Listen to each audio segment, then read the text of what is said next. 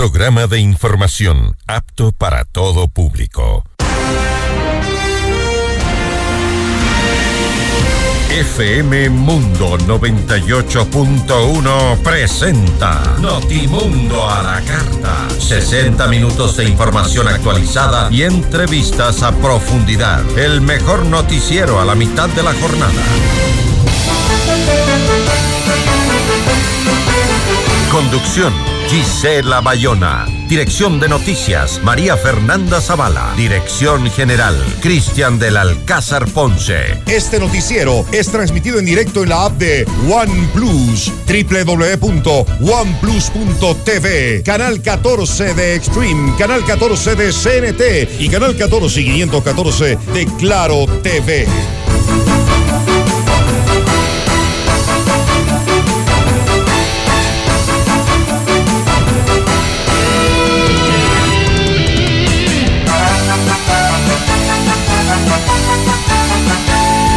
Buenas tardes con todos. Gracias por acompañarnos en Notimundo a la Carta. Hoy en nuestras entrevistas vamos a conversar con Elizabeth Otavalo, madre de María Belén Bernal. Hablaremos sobre la versión que entregó Germán Cáceres a la Fiscalía. Y también estará con nosotros Mario Ruiz, el es director del Instituto Geofísico, para conversar acerca de las eh, estaciones sísmicas del volcán Cotopaxi que registran un incremento de la amplitud del tremor. ¿Qué significa esto? Se lo contaremos enseguida.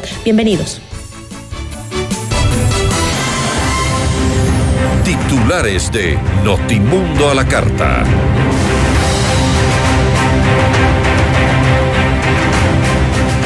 Germán Cáceres cambia la versión y confiesa que estranguló a María Belén Bernal. Sus declaraciones ratifican que el teniente Alfonso Camacho no tuvo ninguna participación en el femicidio, según dijo su defensa. La Fiscalía fija hora y fecha para la audiencia de revocatoria de prisión preventiva de la cadete Jocelyn Sánchez, procesada en el asesinato de María Belén Bernal. El gobierno y el Frente Parlamentario Anticorrupción conforman una mesa técnica para analizar la modificación a la tabla de consumo de drogas. La Asamblea solicita auditar el Censo Poblacional 2022 por fallas en los presupuestos y supuestas vulneraciones a los derechos de los censistas. Por segunda ocasión se difirió la audiencia de unificación de penas del expresidente Jorge Glass, sentenciado por casos de corrupción. Pedro Pablo Duarte candidato a la alcaldía del Guayas, de Guayaquil, perdón, solicitará al gobierno que le transfiera la competencia de la administración de la cárcel de la ciudad. La banda delictiva Los Lobos fue desarticulada en Quito. Hay dos detenidos. Simulacros en la capital iniciarán el 27 de enero ante una posible erupción del volcán Cotopaxi. En lo internacional, renuncia el ministro de Trabajo del Perú por la crisis política que vive el país y solicita adelanto de elecciones. Encuentran documentos clasificados del gobierno de Barack Obama en la casa del presidente de los Estados Unidos, Joe Biden. Notimundo a la carta. Buenas tardes y bienvenidos. Notimundo a la carta, una opción para mantenerse informado. Ahora las noticias. En la audiencia de ampliación de versión realizada en la cárcel de máxima seguridad La Roca en Guayaquil, Germán Cáceres confesó que estranguló a su esposa María Belén Bernal en el interior de la Escuela Superior de Policía el pasado 11 de septiembre. El crimen se perpetró tras una acalorada discusión, según afirmó el exteniente y añadió que en ese momento estuvo en estado de ebriedad y sin compañía de otras personas, así como cuando subió el cadáver al cerro Casitagua para enterrarlo. Así lo informó el abogado Jesús, eh, Jesús López, defensor de la familia de Bernal, quien también indicó que luego de su versión Cáceres se acogió a su derecho al silencio y no respondió ninguna pregunta. En la diligencia también participaron los defensores de los procesados como Gladys Terán, abogado del abogada del teniente Alfonso Camacho. En Notimundo Estelar, Terán manifestó que las declaraciones de Germán Cáceres ratifican que su defendido no tuvo ningún tipo de participación en el femicidio de María Belén Bernal lo que ocurrió en la declaración que realizó ante la Fiscalía el teniente Cáceres. Eh, obviamente no puedo dar detalles por el tipo de investigación que se está realizando, pero no olvidemos que ya faltan solamente tres días para que culmine la instrucción fiscal este del domingo. Y sí, esperamos que la Fiscalía sea consciente de que efectivamente con relación a Alfonso Camacho no tiene absolutamente ningún elemento de convicción pues el teniente Camacho ha indicado a la fiscalía que él actuó solo, ha indicado qué es lo que ocurrió y finalmente también ha corroborado el momento mismo en que en que el teniente Camacho abre algo de la puerta y él le dice que se largue. Eh, justamente lo hace ya cuando lamentablemente la abogada Bernal estaba sin vida en este mismo tema, el juez de la Unidad Judicial de Cárcelen fijó fecha y hora para la audiencia de revocatoria de medidas cautelares para la cadete Jocelyn Sánchez. La diligencia está convocada para el miércoles 18 de enero a las 10 de la mañana y será ahí donde la Fiscalía solicitará que, la, que se revoque la orden de prisión preventiva que pesa sobre la cadete de la Escuela Superior de Policía. La cita judicial se da por el pedido que hizo la Fiscalía General del Estado el pasado 11 de enero y que fue aceptada luego de recabar nuevas evidencias. Vamos con otra información. El presidente Guillermo Lazo se refirió a la supuesta red de corrupción en el sector público que involucraría a su cuñado Danilo Carrera. El mandatario aseguró que quienes están detrás de esto tienen miedo de eh, la primera pregunta de la consulta popular y afirmó estar dispuesto a dar información de funcionarios y contratos sobre nombramientos en cualquier sector del gobierno. Danilo Carrera es una persona a la que yo estimo mucho, aprecio y valoro mucho. Lo conozco por lo menos 64 años. Un hombre honorable, un hombre intachable, que no puede ser afectada su dignidad y su honor utilizando su cara para ser un logotipo símbolo de la corrupción. Lo que hay es una intención de mover el agua en un estanque lleno de lodo para ver qué pescan en ese momento. ¿Quiénes? ¿Quiénes? Aquellos que tienen miedo, sobre todo a la primera pregunta de la consulta, a la extradición. Yo quisiera que usted y Cristian hagan una investigación de todos los nombramientos, no solo en el sector eléctrico, en cualquier otro sector del gobierno. Y yo le ofrezco apertura total. Le doy la lista de todos los funcionarios del sector eléctrico para que usted, uno por uno, haga una investigación de cuál es el origen del nombramiento de ellos. Y, los, se va... los nombramientos y los contratos. También, también, por supuesto que sí. El presidente Guillermo Lazo también exhortó al sistema judicial a sancionar a quienes injurian y recalcó que hay actores políticos que lo atacan debido a que su dinero, producto eh, de la corrupción, ha sido revelado. La justicia tiene que actuar con los corruptos, no solo de aquellos que han robado dinero del Estado en el pasado, sino también con los corruptos que infaman e injurian. Eso es corrupción también. Y la justicia tiene que actuar para castigar ese tipo de actos en la sociedad ecuatoriana. A mí me atacan porque los estoy golpeando donde más les duele, el bolsillo. Y están muy asustados porque el dinero de la corrupción de los dos gobiernos anteriores lo han depositado en los Estados Unidos. Fernando Villavicencio, presidente de la Comisión de Fiscalización del Legislativo, informó que el gobierno dispuso el retiro de la protección policial al asambleísta de UNES, Ronnie Aliaga, él es acusado de mantener vínculos con personajes relacionados con estructuras delictivas y recibía protección de la policía, escribió Villavicencio en su cuenta de Twitter. El ministro del Interior, Juan Zapata, confirmó esta información y agregó que toda seguridad debe estar acompañada de un informe de análisis de riesgo. Y durante una sesión del Pleno de la Asamblea Nacional se aprobó el informe presentado por la Comisión de Participación para llevar a cabo un proceso de fiscalización al Instituto Nacional de Estadísticas y Censos, INEC, por el programa Censo en Ecuador 2022. Esto debido a que consideran que se realizó una planificación inadecuada y que los datos obtenidos otorgarán muestras y no un conteo exacto de la población. La asambleísta de UNES, Paola Cabezas, fue quien presentó la moción.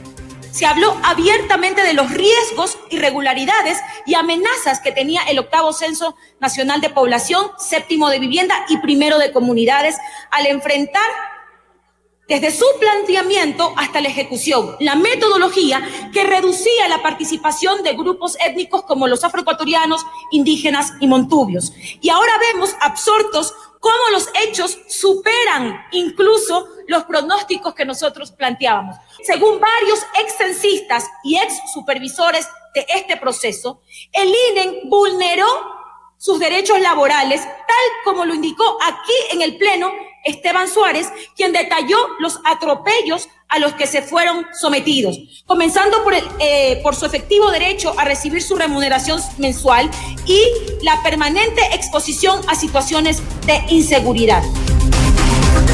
Además, Cabezas mencionó que los resultados del censo influirán directamente en la representación que pueda llegar a tener la ciudadanía en la Asamblea Nacional, en el caso de que en la consulta popular se apruebe la reducción del número de legisladores.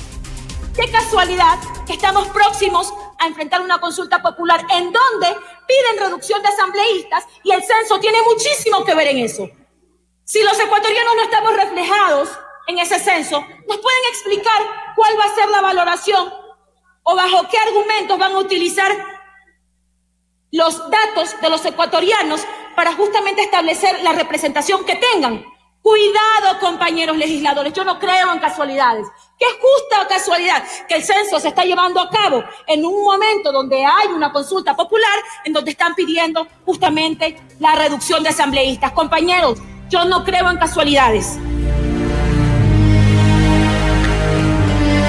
En una reunión de trabajo entre el presidente Guillermo Lazo y el Frente Parlamentario Anticorrupción se, se, acordó conformar una mesa técnica para analizar la modificación de la tabla de consumo de drogas. En Notimundo Estelar, Ricardo Vanegas, integrante del Frente, aseguró que la propuesta no busca criminalizar al consumidor, pero tampoco dejar en la impunidad al microtraficante. El consumir drogas es evidentemente un problema de salud que no está siendo debidamente atendido por el gobierno y por los gobiernos anteriores. Y esto merita una revisión de una tabla que entró en vigencia en el año 2018, pero que trae como consecuencia que tienen que reformarse algunas disposiciones legales, porque anteriormente este era controlado por un organismo que ya no existe. El presidente ha entendido nuestra preocupación, que además era una parte de, la propuesta que él hizo, ¿no? Pero le hicimos entender que desaparecer la tabla no es lo que más conviene, porque evidentemente las personas que consumen drogas son enfermos y necesitan ser tratados, y necesitan ser tratados por hospitales públicos. Tienen que haber equipos para que las personas que son consumidoras entren a un registro nacional de consumidores.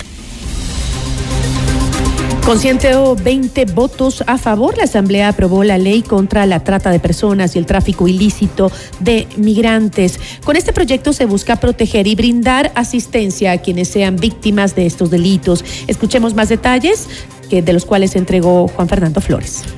Lo que hoy les invitamos, colegas legisladores, es a que nos coloquemos todos una misma camiseta y logremos la aprobación de una ley contra la trata de personas que permita justamente luchar y combatir contra este, que hoy en día es considerada la nueva forma de esclavitud del siglo XXI y que perjudica a todos por igual, sean ecuatorianos o extranjeros, y que sobre todo son las niñas y las mujeres quienes lamentablemente se ven golpeadas y afectadas mayoritariamente a la hora de la explotación en todo su sentido. Es por ello que en función de esto mociono al Pleno de la Asamblea Nacional la aprobación del texto final del proyecto de ley orgánica contra la trata de personas y tráfico ilícito de migrantes. Notimundo a la carta. Información oportuna al instante mientras realiza sus actividades al mediodía. Con Blue Castle Venture recibe el mejor interés sobre tus inversiones gracias a su tecnología financiera estricta que no trabaja con criptomonedas. Blue Castle Venture, empresa canadiense que cumple tus sueños. Visita www.mi20ya.com y escríbenos al 0999 770771.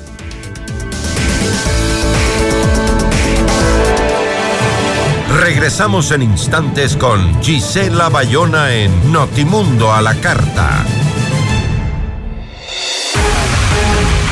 Decisión Ecuador 2023. Con Jorge Ortiz, este viernes a las 8 horas, solo por FM Mundo 98.1. Inicio del espacio publicitario. Con el auspicio de Banco Guayaquil, primero tú. FM Mundo presenta Minuto Forbes con Cristian del Alcázar Ponce. Bienvenidos durante la Feria Electrónica de Consumo CES, por sus siglas en inglés. Qualcomm presentó un vehículo prototipo compuesto por su SAG Snapdragon Ride Flex, el cual permitirá manejar tanto la conducción asistida como el entrenamiento y otros parámetros del coche. El conjunto tecnológico ofrece reconocimiento facial, identificación biométrica y por voz acceso a la nube, un sistema de inteligencia artificial para ajustar las preferencias de conductores y pasajeros. Encuentre la nueva edición de Forbes Ecuador en Supermaxi. FM Mundo presentó Minuto Forbes con Cristian del Alcázar Ponce. Patrocinado por... Estos son clientes reales de Banco Guayaquil contándonos qué harían con 60 mil dólares. Remodelar mi casa. Viajaría en un crucero. Regalos para mis nietos. Por cada 200 dólares en consumos que acumules con tus tarjetas de crédito y débito de Banco Guayaquil, participa por 60 mil dólares para todo lo que quieres. Regístrate en primeroloquequieres.com. Banco Guayaquil. Primero tú. En tu mundo, esta es la hora. Son las 13 horas, con 18 minutos. Seamos puntuales, FM Mundo. 100% de suites vendidas. Aprovecha las últimas unidades e invierte en los fabulosos departamentos y oficinas disponibles en Ayan Beyond the Stars Baile Park. No pierdas la gran oportunidad de ser parte del mejor proyecto inmobiliario de Quito, en donde disfrutarás de una vida llena de servicios y confort. Departamentos listos para entrega a mediados de 2023. Visítanos hoy en República del Salvador y Moscú. Comunícate al 098 85 6364 o ingresa en iambeyondthestars.com. Vive tus sueños a otro nivel. Quito quiere un cambio seguro. El cambio seguro es vivir en un Quito donde los emprendedores sean apoyados sin trabas y sus negocios funcionen de una manera sencilla, ágil y segura. Yo sé cómo hacerlo. Pato Alarcón, alcalde. Alcaldes, CNE 2023. Todos los programas mírelos en nuestro canal de YouTube, FM Mundo Live. Fin del espacio publicitario. Este noticiero es transmitido en directo en la app de OnePlus, www.oneplus.tv, canal 14 de Extreme, canal 14 de CNT y canal 14 y 514 de Claro TV. Continuamos en Notimundo a la Carta, una opción para mantenerse informado con Gisela Bayona.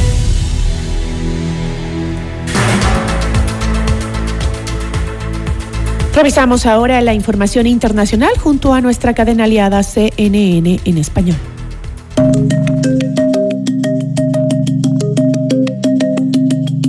Hola, soy Jemile Castejón desde Atlanta y estas son las cinco cosas que debes saber a esta hora. Southwest Airlines respondió a una carta de un grupo de demócratas del Senado sobre las cancelaciones masivas durante las vacaciones navideñas en un comunicado. La aerolínea se disculpó nuevamente por la interrupción de los viajes y dijo que esperaba reembolsar a los pasajeros por los vuelos y por los gastos en los que incurrieron. En la carta firmada por 13 demócratas del Senado, que incluyen a los miembros del Comité de Transporte del Senado, los legisladores cuestionaron a la aerolínea sobre la falta y la interrupción en los viajes de los clientes. Southwest dijo que trabajaban para mitigar los riesgos de que una situación parecida a la de diciembre volviera a suceder. La oficina forense del condado de Atauga, en Alabama, le dijo a CNN que sus funcionarios están encontrando más cuerpos este viernes luego del tornado mortal. Buster Barber dijo que los hallazgos ocurren mientras se trabaja en las obras de recuperación del tornado. Ya seis personas fueron confirmadas muertas el jueves por la noche. Se trata de tres hombres y tres mujeres. Barber no pudo proporcionar un número actualizado de muertes este viernes por la mañana. Más de 900 millones de personas en China probablemente se han contagiado de COVID-19 y casi el 80% de los que se han infectado dicen que se sienten peor que tener gripe, sugiere una investigación publicada en los medios estatales chinos. Un equipo de investigación de la Escuela Nacional de Desarrollo de la Universidad de Beijing ha publicado un informe sobre las infecciones por coronavirus, analizando la transmisión de la epidemia actual, los síntomas de las personas infectadas y las diferencias entre poblaciones y regiones. Esto indica que la epidemia alcanzó su punto máximo en muchos lugares del país el 20 de diciembre, unos 13 días después del inicio de la relajación de las restricciones. La gran mayoría de los brasileños condena los recientes disturbios e invasiones de edificios federales en la capital del país y más de la mitad dice que el expresidente Jair Bolsonaro es al menos parcialmente responsable de ellos. Así lo revela una consulta de la encuestadora Datafolia que publicó nuevas cifras que muestran que el 93% de los brasileños condena los ataques contra el Congreso, el Palacio Presidencial y la Corte Suprema, mientras que solo el 3% los apoya. El domingo, manifestantes que apoyan a Bolsonaro sitiaron edificios federales en la capital Brasilia y pidieron que el ejército interviniera y derrocara al presidente Luis Ignacio Lula da Silva. Más de la mitad de los brasileños, el 55%, dijo que Bolsonaro tiene al menos cierta responsabilidad, mientras que el 39% dijo que no se le puede responsabilizar.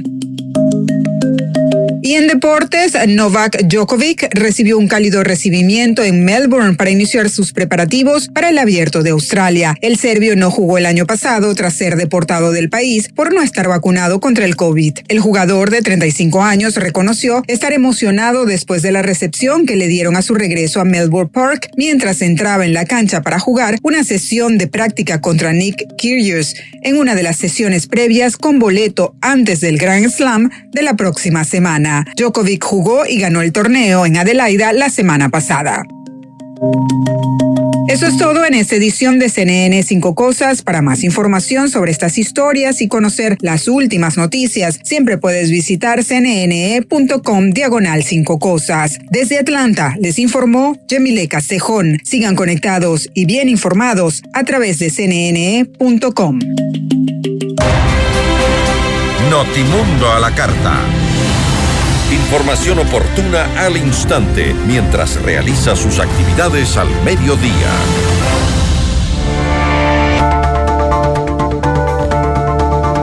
El abogado defensor de Elizabeth Otavalo, Jesús López, eh, aseguró que el exteniente de policía Germán Cáceres confesó el jueves que había asesinado a su esposa, la abogada María Belén Bernal. Sin embargo, existen dudas sobre la veracidad de la nueva versión de Cáceres.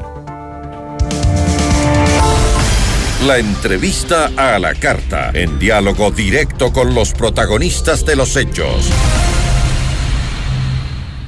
Nos acompaña Elizabeth Otavalo, madre de María Belén Bernal. Elizabeth, ¿cómo está? Muy buenas tardes. Buenas tardes, muchas gracias por el espacio.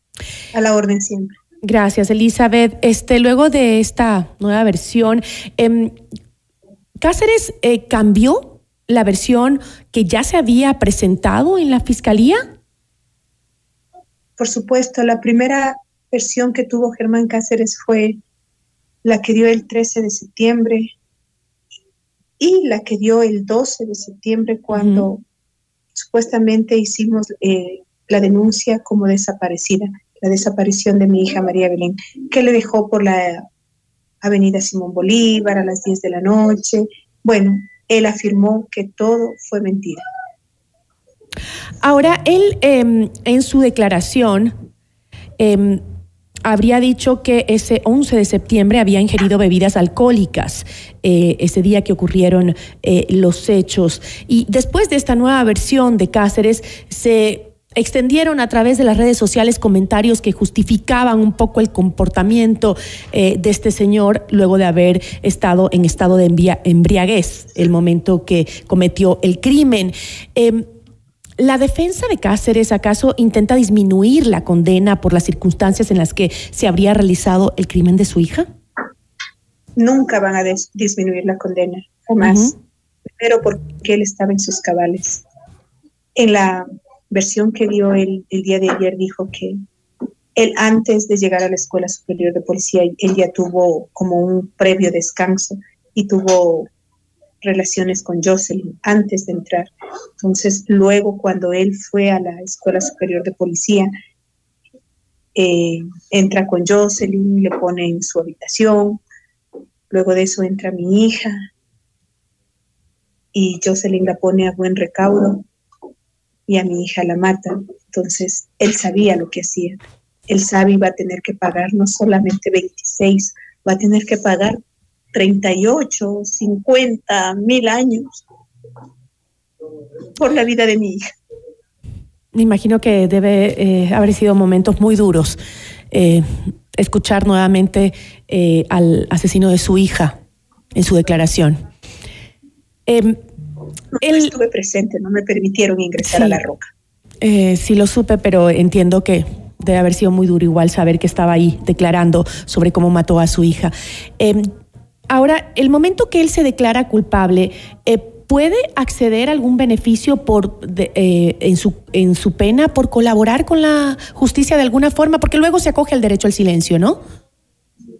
Es que esto fue como un, un guion de teatro. Ya.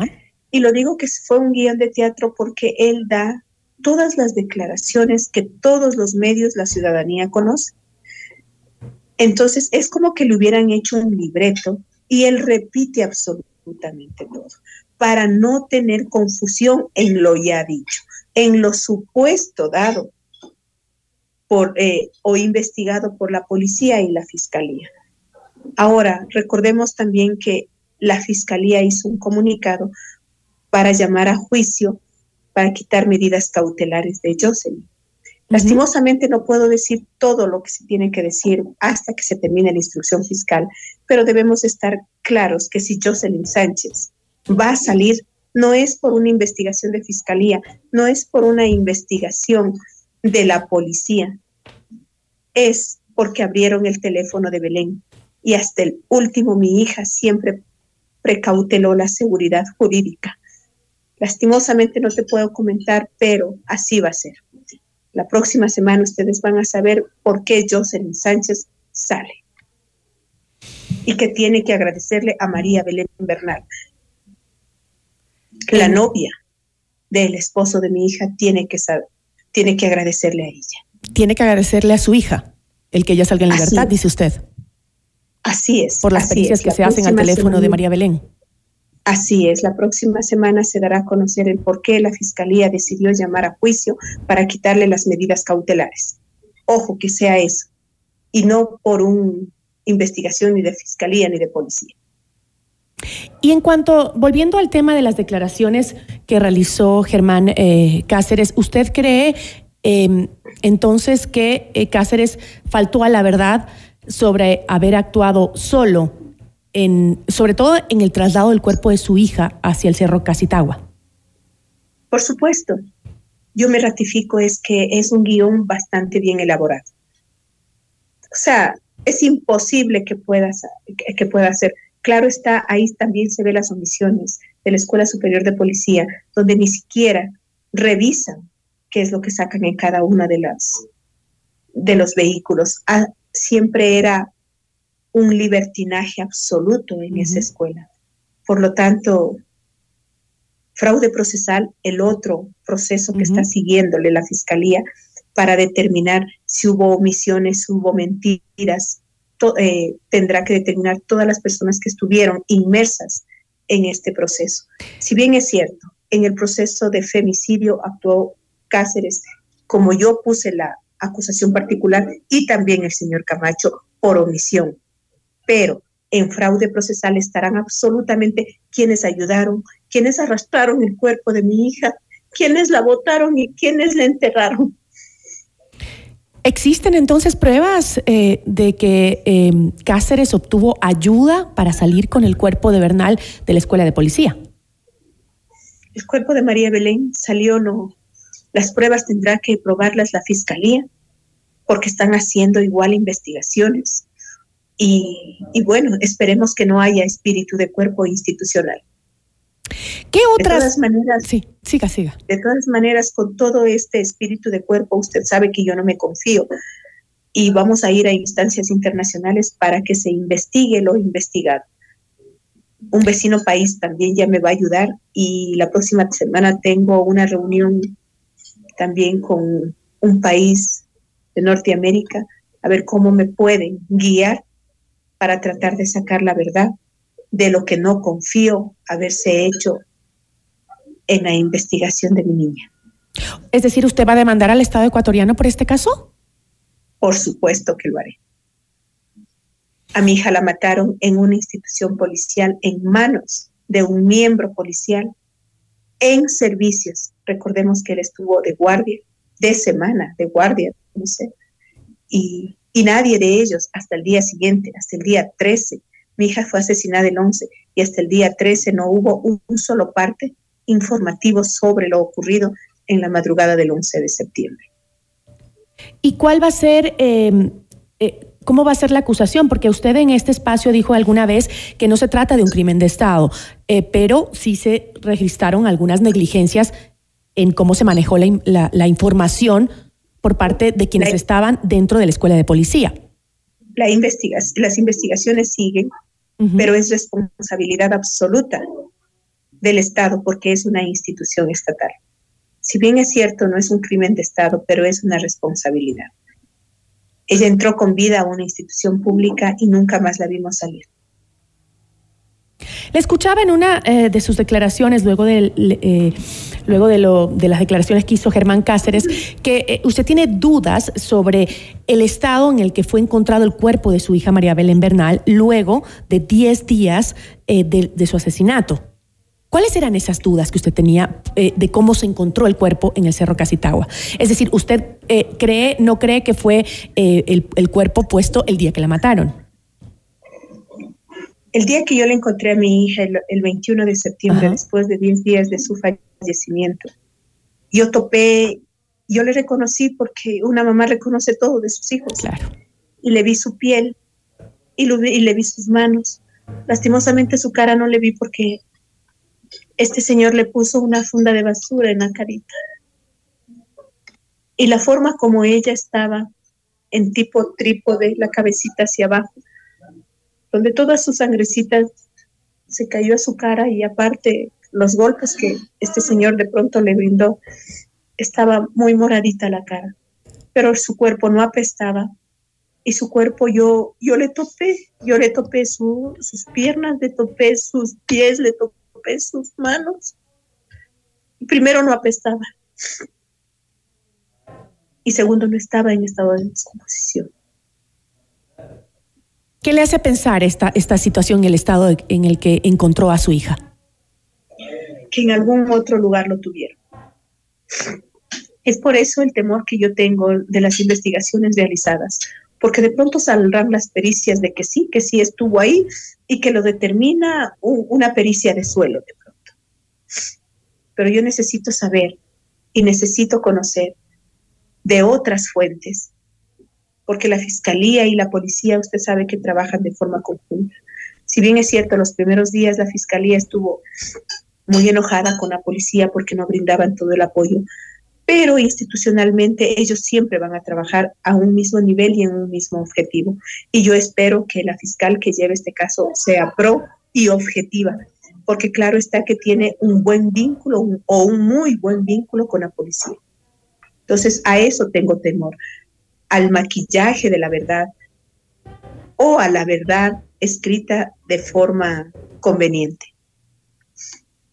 Es decir, cuando sale y se ven esas imágenes de Germán Cáceres que sale en el auto eh, de eh, la escuela de policía, pues eh, usted creería que no llevaba todavía el cuerpo de su hija ahí para botarlo en el cerro Casitagua. Él sale, no es botarle, la, la enterraron, la enterraron, cavaron un hueco. Sí, así es. Cavaron un hueco, por favor. O sea, él solito cavó un hueco, él solito la cargó, él solito, y de donde ella estaba, mi hija, es como unos 100 metros hacia adentro. No, no, o sea, es, es, es algo que está premeditadamente armado. ¿Cómo está su, su, su nieto, Elizabeth, luego de, de, todo esto? Bueno, hace unos días él ha puesto un, un Twitter donde se indignaba, ¿no? afortunadamente mi hijo siempre tiene la visión de derechos y, no como los trolls que se crearon, donde decían que pobrecito, que tenemos que pegarnos, fue un error. Cada 28 minutos aquí se comete errores. Cada 28 minutos nosotros justificamos, o la gente que escribió eso, justifica un femicidio. ¿Hasta cuándo vamos a entender que esto no es un error? Esto es un crimen y los crímenes se pagan. Y no en la divinidad, se pagan aquí en la tierra. Mi hija nunca más, por más reparación o por más de lo que se haga, no va a estar. Le quitaron la madre a Isaac.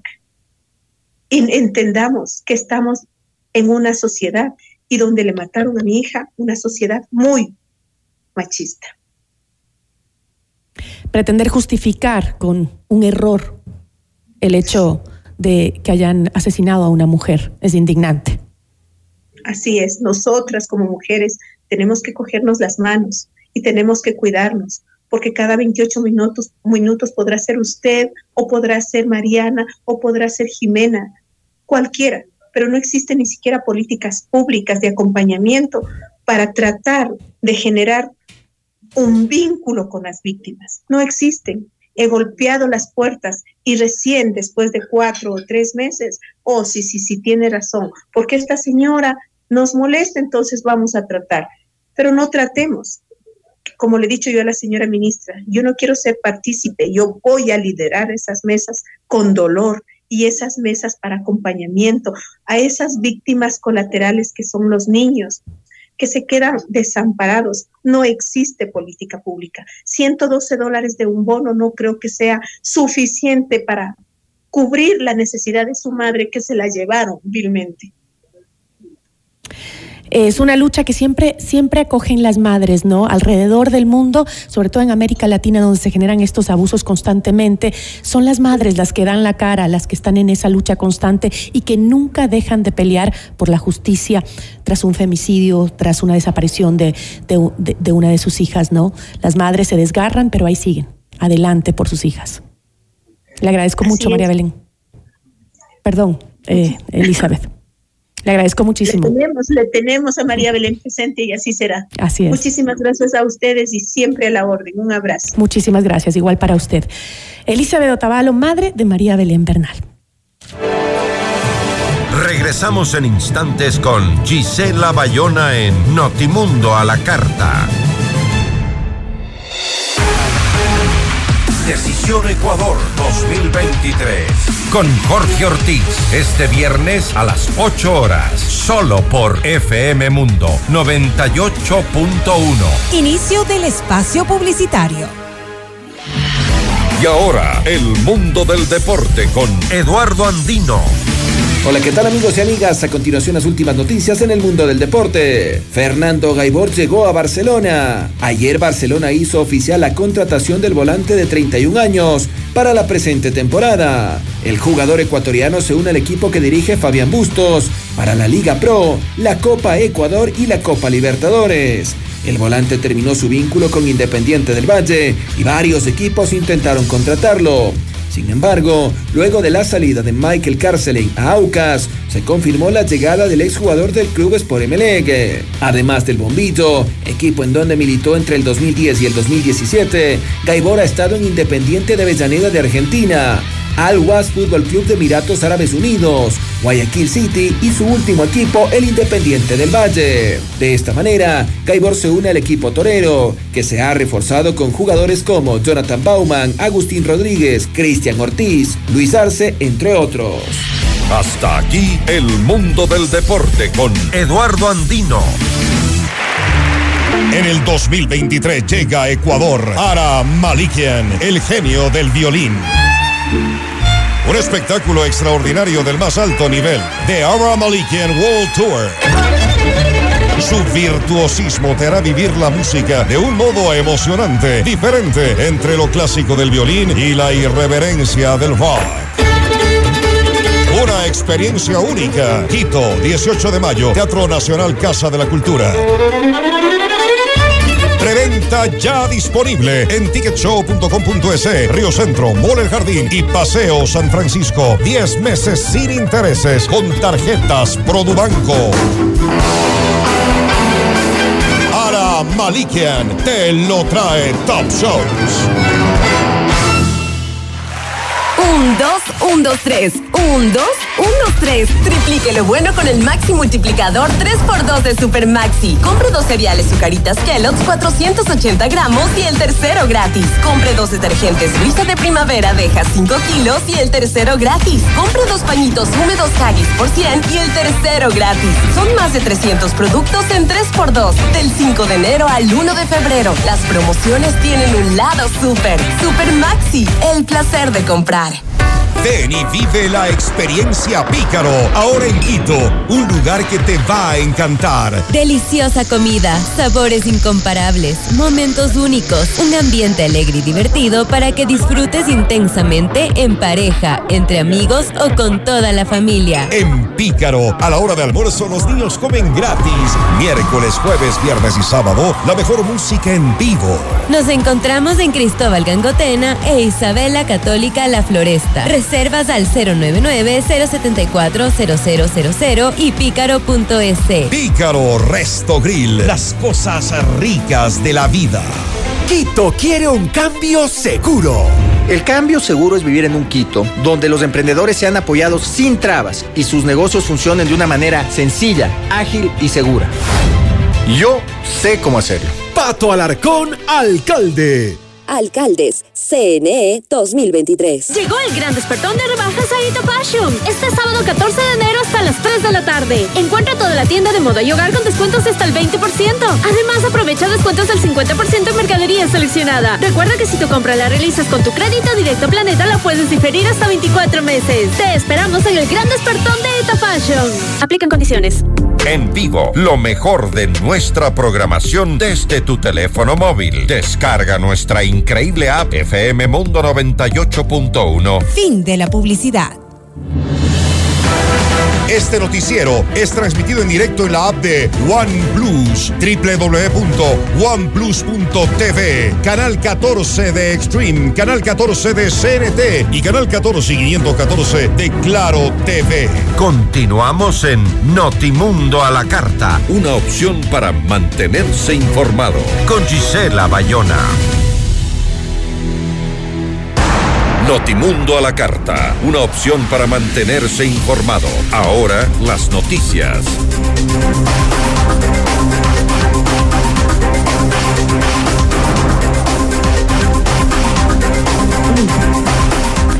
El canciller Juan Carlos Holguín viajó a Nueva York, Estados Unidos, la tarde del 12 de enero para participar en el debate de alto nivel que se desarrolló en el Consejo de Seguridad de las Naciones Unidas sobre la promoción y fortalecimiento del Estado de Derecho en el mantenimiento de la paz y la seguridad internacionales. Escuchemos. Debemos coordinar esfuerzos, en particular en este Consejo de Seguridad, para apoyar a los estados en acciones de combate a la delincuencia organizada transnacional y al tráfico de armas, pues sus efectos adversos menoscaban la seguridad a todo nivel, disminuyendo el espacio y la efectividad de las acciones destinadas a velar por la paz, socavan el Estado de Derecho y las instituciones democráticas y sus valores, promueven la inequidad y desalientan sobre todo la prosperidad y la iniciativa empresarial. Insisto que es imperativo poner fin a la agresión contra Ucrania, que ha causado dolor, destrucción y muerte, y ha exacerbado la amenaza nuclear. Este hecho constituye una violación flagrante de los principios y normas del derecho internacional establecidos en la Carta y un ataque a todo el sistema de relaciones internacionales, lo que socava los fundamentos de la estabilidad mundial. En otro ámbito de la información, por segunda vez se difirió la audiencia de unificación de las penas solicitada por el ex vicepresidente Jorge Glass. La diligencia estaba prevista para el jueves 12 de enero en la Unidad Judicial Especializada de Garantías Penitenciarias de Quito, pero no se instaló pues la jueza Soledad Manosalvas tuvo una calamidad doméstica. Ella no fijó una nueva fecha para resolver el pedido de Glass, quien tiene dos sentencias ejecutoriadas en su contra. La primera es de seis años por asociación ilícita en el caso Odebrecht y la segunda es de ocho años por cohecho en el caso Sobornos. Si se aprueba la unificación de penas, solo deberá cumplir esta última sentencia. Agentes de la policía y de la fiscalía allanaron las oficinas de la autoridad portuaria de Esmeraldas en el marco de una investigación por posible peculado, según informó la fiscalía la tarde del jueves 12 de enero. En 2022, la Comisión de Fiscalización de la Asamblea abrió una investigación por supuestas contrataciones hechas por la autoridad portuaria en esa provincia. La denuncia de una empresa extranjera para el mantenimiento de eh, muelles, según la Organización de las Naciones Unidas contra la Droga y el Delito, los puertos del Ecuador son utilizados para sacar drogas hacia otros destinos, especialmente hacia los Estados Unidos y Europa.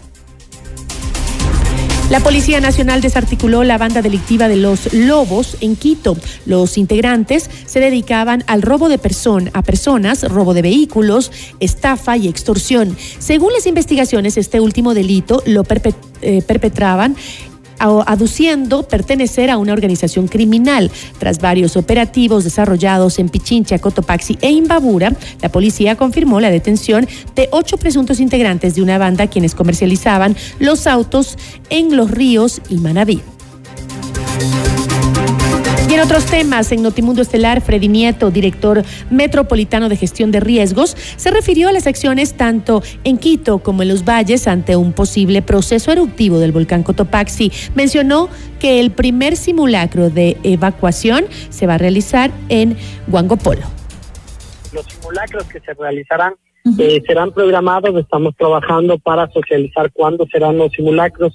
Comenzamos el 27 de enero con el primer simulacro y eh, posteriormente tendremos uno cada semana previo al proceso de fortalecimiento de capacidades en, estos espacios. Estamos definiendo aún porque dependemos también de la disponibilidad de la población.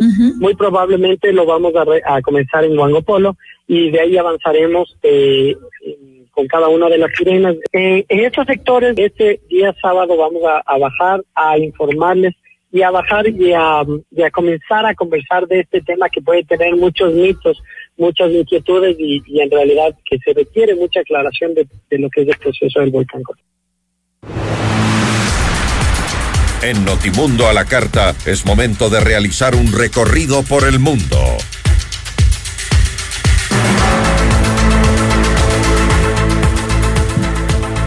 Eduardo García renunció al cargo de ministro de Trabajo y Promoción del Empleo de Perú en medio de una ola de manifestaciones que ya dejan más de 40 personas fallecidas en ese país. Mediante una carta publicada en su cuenta de Twitter, García explicó que la situación social y política que vive el Perú ya no le permiten mantenerse en su puesto. Todos los anhelos que pueda haber tenido para contribuir un poco con mi país ya no justifican mi presencia en el gobierno, señaló a la vez que exigió el adelanto de elecciones antes de abril de 2024. Documentos clasificados del gobierno de Barack Obama fueron encontrados en la residencia privada del presidente de los Estados Unidos, Joe Biden, en Washington. Así lo anunció la Casa Blanca luego de que los abogados del actual mandatario la inspeccionaran por haber encontrado otros documentos confidenciales en una de sus oficinas. Biden dijo en una rueda de prensa que él coopera completamente con la justicia, pero esta revelación pone en conflicto al jefe de Estado, pues las autoridades estadounidenses siguen investigando a su predecesor Donald Trump por la misma razón.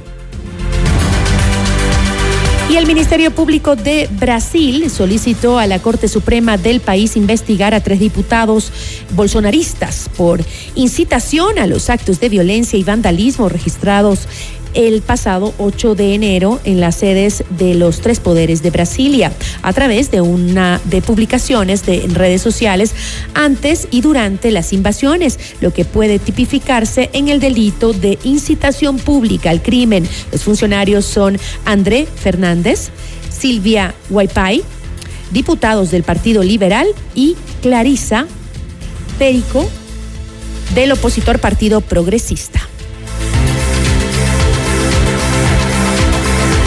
Vamos ahora con una actualización de la información internacional junto a nuestra cadena aliada CNN en español. Hola, soy Marisabel Houston desde Atlanta y estas son las cinco cosas que debes saber a esta hora. En Estados Unidos, el fuerte sistema de tormentas que golpeó al sur del país dejó al menos siete muertos en el condado de Otaga, en Alabama. La información fue confirmada por el director de manejo de emergencias del condado, Ernie Baggett. El número de muertos podría aumentar a medida que continúan los esfuerzos de búsqueda y rescate. En Georgia, por su parte, se registraron al menos dos muertes relacionadas con las tormentas, lo que eleva la cifra global de fallecidos a nueve. La organización Trump recibió una multa de 1.600.000 dólares por parte de un juez de Nueva York este viernes por ejecutar un esquema de fraude fiscal durante una década. Esta es la pena máxima posible y constituye un momento simbólico porque es el único juicio por una condena penal que se ha acercado al expresidente Donald Trump. Dos entidades de Trump, the Trump Corporation y Trump Payroll Corporation, fueron condenadas el mes pasado por 17 delitos graves, incluido el fraude fiscal y la falsificación de registros comerciales. Las entidades de la organización Trump tienen 14 días para pagar la multa. Notimundo a la carta. Información oportuna al instante mientras realiza sus actividades al mediodía.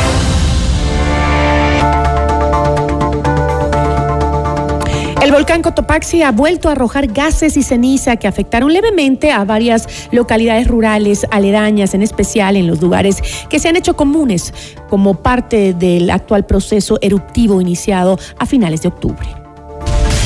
La entrevista a la carta, en diálogo directo con los protagonistas de los hechos. Nos acompaña Mario Ruiz, director del Instituto Geofísico. Muy buenas tardes, ¿cómo está? Gracias por acompañarnos. Sí, buenas tardes. Eh, sí, quisiera indicar que efectivamente en la madrugada de hoy y en la mañana de hoy el volcán Cotopaxi presentó unas nuevas emisiones de ceniza. No, en esta vez por acción del viento la ceniza se dirigió hacia la parte oriental y nororiental, ¿no? Y ventajosamente en esas direcciones no tenemos poblaciones que eh, no, no hay poblaciones, entonces no no hubo mayor mayor eh, efecto, digamos, de esta ceniza. ¿Y cuáles serían los riesgos que se corren en este nuevo proceso eruptivo?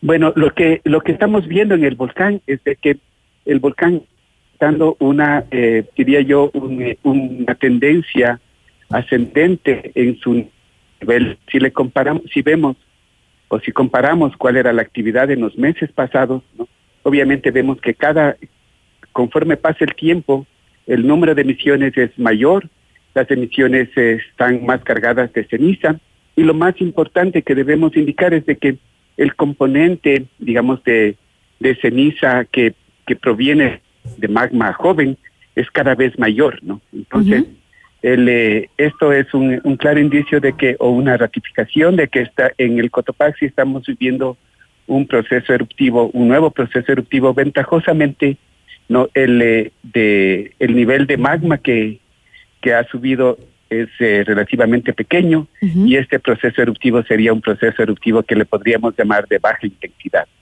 Ya.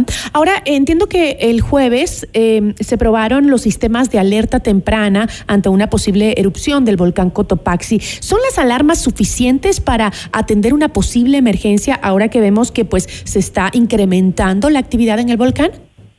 Bueno, las, eh, los sistemas de alerta temprana están, en este caso, las alarmas están destinadas a dar avisos del paso de flujos de, de lajares, de flujos de lodo, Ya. que en el caso de una erupción grande del volcán, no estas eh, podrían ocurrir, no como han ocurrido en el pasado en la en la historia en el eh, en el caso del, del volcán Cotopaxi, ¿no? Pero recordemos que para tener, por ejemplo, flujos de este tipo en el eh, en el drenaje norte del, eh, del Cotopaxi, ¿no? Necesitaríamos una erupción muy una erupción muy grande, ¿no? Al menos los datos nos indican de que por el momento, no, o por lo al, a corto plazo, no, no hay señales que nos indiquen que, que una erupción grande está, está en camino, no, no, no tenemos ningún, ningún dato que nos, que vaya apuntando en esa dirección. Pero eh, estamos tomando las medidas adecuadas porque, eh, por un lado, veo que si la actividad empezó a finales de octubre, el que realicen las pruebas de las alarmas eh, tres meses después sí me llamó un poco la atención porque no debería ser algo constante.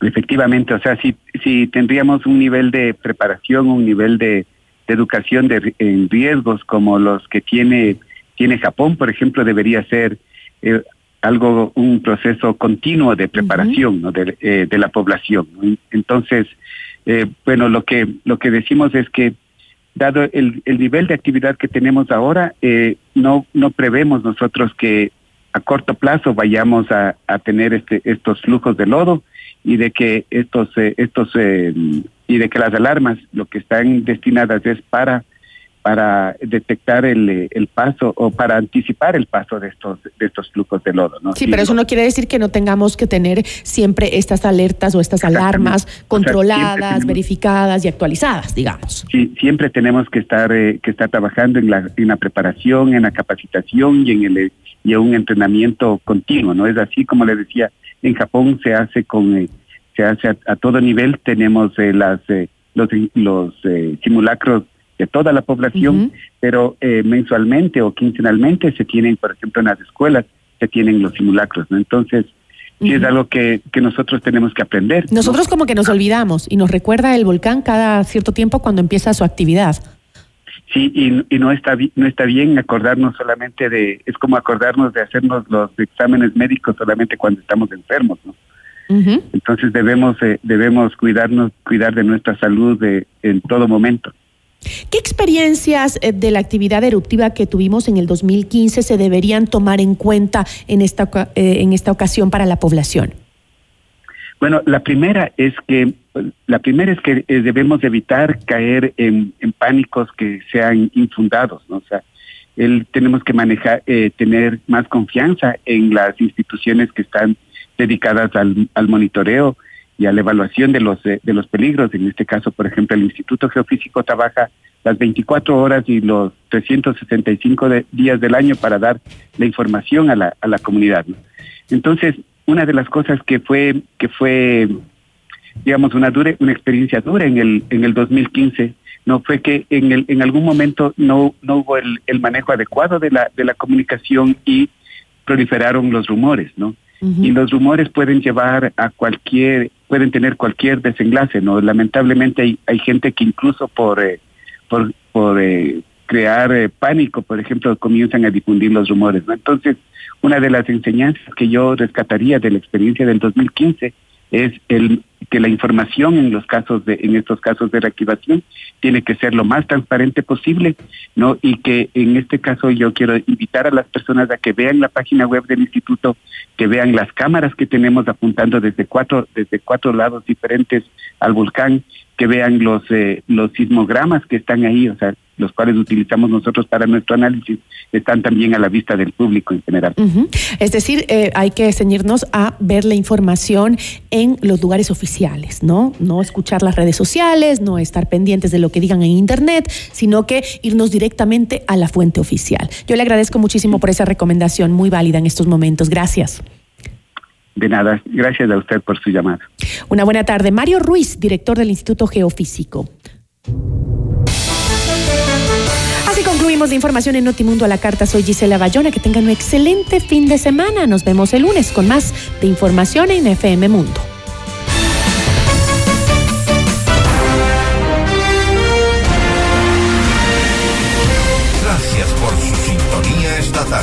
FM Mundo 98.1 presentó Notimundo a la carta. 60 minutos de noticias actualizadas y entrevistas. El mejor noticiero a la mitad de la jornada. Conducción Gisela Bayona. Ingeniería de sonido Mauro Olivo. Producción FM Mundo Live Javier Merino. Dirección de arte Laili Quinteros. Coordinación y redacción Fernanda Utreras. Redacción y redes sociales José Martín Muñoz. Dirección de noticias María Fernanda Zavala. Dirección general Cristian del Alcázar Ponce.